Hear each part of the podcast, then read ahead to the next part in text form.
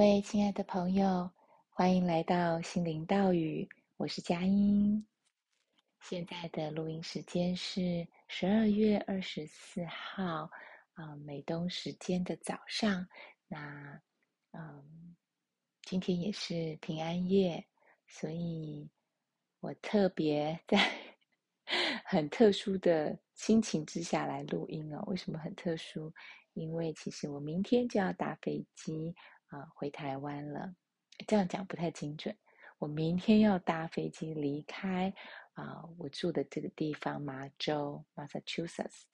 那我会先到呃加州去转机，会多停个两三天去跟家人碰面，然后从加州直接飞回台湾。这次预计会在台湾呢待比较久的时间啊，大概是半年哦，六个月。嗯，计划是这样了哈。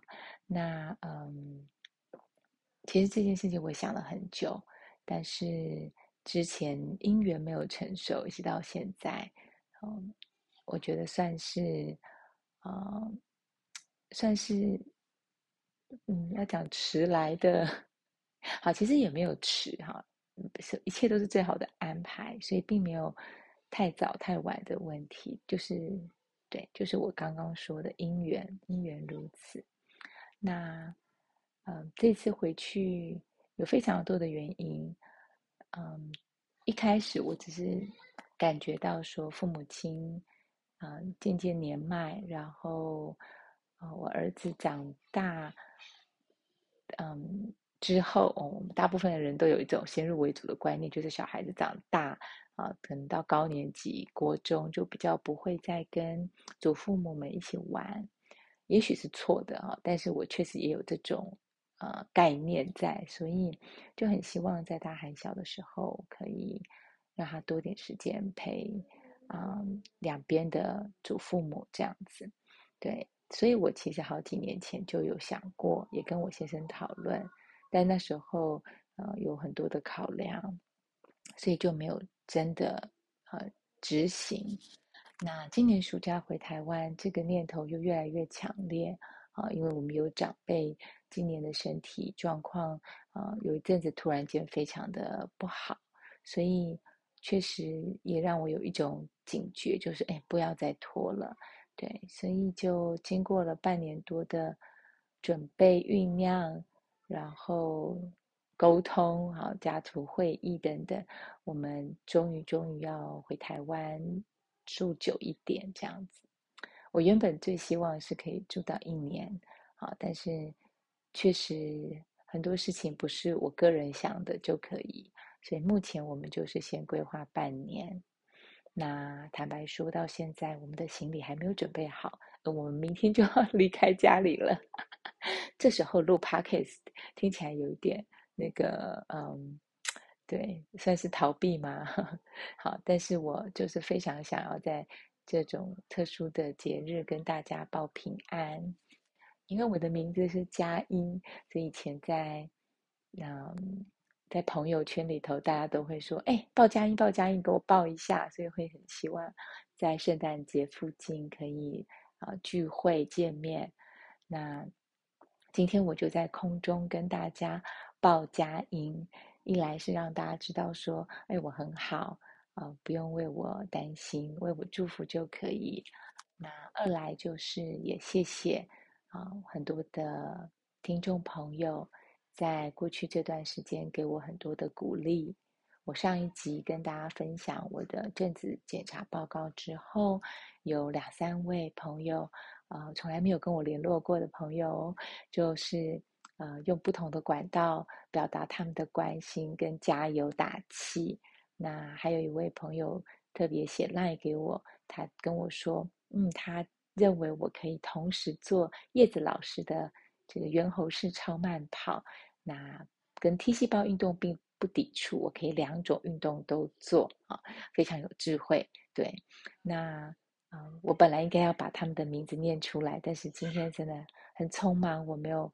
嗯，就是去把它找出来哦，所以我先在这里跟你们致意，谢谢。有机会我在节目里头再呃攻读你们的名字。好，那总而言之呢，嗯，表达我的感谢，然后回顾这一年，确实也有很多的，嗯，很多的，怎么讲？很多的发生吧。对，那尤其是我和我儿子，就是在几个礼拜前，我们一起做了这个，嗯。钢琴的成果展啊，对，就是之前有听我 podcast 的朋友就知道，这是我的小小的梦想。因为年轻的时候没有好好学琴，那啊、曾经在某一次成果展，我真的弹得非常的糟糕，我就是尴尬的下场。从此我就没有再碰过钢琴。然后我对五线谱的。我从小是学音乐没有错，我有学过长笛、钢琴、直笛等等的，但是因为很多年没有碰了五线谱，对我来说就已经像外星语了，看到我都还要慢慢数哆来咪发嗦，这是嗦，已经没有反应了，对，没有那种直接的反应，所以重新学钢琴其实就很像从零开始。那但我很感谢我的一位好朋友，啊、其实大家对他应该不陌生呢、在我初期的。呃，节目里头常常放他的钢琴曲当做啊、片头和片尾曲，那时候我都用电脑做，所以就比较容易就是处理这样子。那嗯，总之呢，他就是 May。如果你们还记得他的英文名字 May，那 May 本身呢，他也是啊、乳癌的啊、癌友。那我啊、去年暑假跟他碰面的时候。他跟我说，他正在学大提琴。然后呢，我说你钢琴弹得好好，我好羡慕你哦。我如果能够像你一样弹一首流流畅的钢琴曲，我就心满意足了，一首就够了。这样，他那时候就跟我说，那就是十二平均律啊，巴哈的十二平均律啊。以前他录给我过，他说这首，我说那首曲子很难。他说不，他从来不会左右手同时弹，因为我告诉他，我很难左右手同时弹奏，我觉得我没有那个那个音乐细胞或那个肌肉的能力这样子。他跟我说这首曲子很动听之外，他左右手都是分开弹的。好，所以他还给了我谱，所以我去年拿到谱，我还把它印出来，然后在上面密密麻麻的蝌蚪上面 写了很多记号。那时候真的是写哆来咪发嗦这种拼音这样，当然我根本是弹不起来的，然后就是完全的，大概只能弹前面四小节吧，后面就觉得太困难就放弃。那今年呢，我暑假呃回来以后继续学钢琴所以，我就跟老师说，哎，其实我蛮希望我可以把这首曲子练起来，当做十二月的成果展的发表。他说可以呀，好，他就跟我一起。啊、就是他就把把曲子给我，呃，一个新的谱，然后告诉我一些技巧啊，然后陪着我慢慢慢慢一段一段、一行一行的练。可是其实我没有信心，我可以，我非常的恐惧。那那时候我们要成果展示要报名，而且还要缴费。那时候我一直没有帮我自己报名，我只报名了我儿子。然后老师还问我说：“哎。”你怎么还没有报名？我说我真的不觉得我有办法在十二月九号、十号那段时间之前练好，把它背起来。他说你不用背起来。我说我很容易紧张，我一紧张我根本就看不到这个谱，那谱对我来说我就完全没有办法反应。这是我对我自己的相信，我觉得我就是不能在紧张的时候弹完这样。他是跟我说：“佳音，你可以的，你就是带着谱去，就算你只弹半页都好，你你不用弹完一整首，你弹一半就可以了。因为他那时候跟我讲说，我前半部第一页已经弹的差不多。他说，那你就把第一页弹好就可以。我心里头不太能接受，我觉得一首曲子我只弹一半，我就没有，我就没有达成我心头希望的样子。我真的是挣扎到最后一刻，我才报名。”好，因为同时我还考虑到我要回台湾，我有好多事情要准备收拾，然后啊、我就觉得我无法做到。好，总之呢，我我我报名了，然后我开始练习，然后我还是常常卡住，还是常常弹错。那呃，这时候我要提到一位呃，对我来说也是很重要的钢琴老师哦，他住在西岸，他叫温迪老师。我会认识温迪老师，也是一位朋友介绍，因为他有开一堂课程，是给啊、家里有小孩要学钢琴的父母亲上的。好，所以他是在教我们当父母亲怎么样运用一些方式，帮助我们的孩子。了解乐理跟视谱能力的提升，所以他有一套他很特别的训练方式，让我们一看到这个嗯谱，我们就会反应说哦，这个音是什么音这样子。然后还有包括一些嗯一些音乐里头的一些符号，要怎么样的让孩子可以很快的啊练习好。比如说，我们可以制作这个。卡片啊，然后跟孩子玩一些游戏，所以我当时就是参加了他的课程，我就认识了他。那我觉得这个老师有他非常独特的教学方式，我也很喜欢他，非常真诚又热忱的老师。所以有一天我就跟他说：“我说老师怎么办？我跟我儿子要啊、呃、四手联弹，好，还有我自己个人的独奏，我都还没有准备好。我觉得我还是弹的。”很不进入状况，所以我就，我那时候是先给他我跟儿子读、呃、合奏的一首曲子，我给他看，然后问他说：“你你告诉我，我可以怎么样背它？”这样子，对，然后然后因为那时候我很挫折，有一次我跟儿子在朋友家，我们试着要表演，结果弹得非常的糟糕，这样子，对，就是完全我就是。就是没有办法弹完，一直出错，两个人一直合不起来。好，所以我就很焦虑。那我的老师就看了我的谱，看了我弹的，然后他就告诉我说：“佳音，你先练习你的左手，你把左手练起来。然后呢，他就他就告诉我说：‘你看左手就是这样，这样，这样，那样，那样，那样，那样。’好，然后你试着今天晚上也把眼睛闭着，把它弹出来。”那时候我听到他的建议，我在想，老师你在开玩笑吧？我连张开眼睛我都弹不出来，我连张开眼睛看着谱我都还弹不好。叫我闭上眼睛，靠着这个指位，好，就是他们手手指键盘的相对位置，就把它弹出来，这怎么可能？而且你叫我今天，好，那时候我就完全觉得说 impossible，不可能，不可能，不可能，我就一直告诉自己不可能，不可能。可是我还是照着他说的，坐在钢琴前面开始练习左手。OK，把左手就是很简单，就是只有左手，左手的音也不多。好，那嗯，那一页谱其实也不长，就是一页而已，大概嗯，看有没有四十小节。好，好，还应该没有到四十小节，可能三十小节而已。Anyway，我就照他讲的先练习，把左手哎练到，啊，就发现它有一个规律在。练一练，练一练，接下来我就想说，好吧，那我就试试看，我闭上眼睛可以弹多少出来？可能五十 percent、六十 percent，啊，没关系。没想到我真的做到了，我真的闭着眼睛可以把左手弹出来。我那一刹那真的好开心哦！就是 你看，我们的头脑，我们的头脑。不断不断限制我们的潜能，他因为以前的经验，所以他认为我们做得到或做不到。可是现在的我们已经不是以前的我们了，我们一直在改变当中，不是吗？好，所以那一刻我真的理解到，我们不要再画地自限了。不管是你的健康，还是你的能力，还是你的习惯，还是你的任何事情。你的梦想，不要再告诉自己说不可能。Stop，我们要停止这个这个声音，停止这个旧的 CD 啊，旧的这个录音带，真的太旧了，所以是录音带啊，不是 CD。这个旧的录音带该要拿起来，从你的呃音响里面把它整卷拿起来，换一卷新的。OK，那这个新的是，我们从现在开始可以录给自己的新的信念。新的自我认知，新的自我实现后产生的一个呃，对自己的呃，不能讲标签哦，但是就是一种自我认识。这个认识有一天可能也会需要被淘汰，它不是永久的，它是暂时的。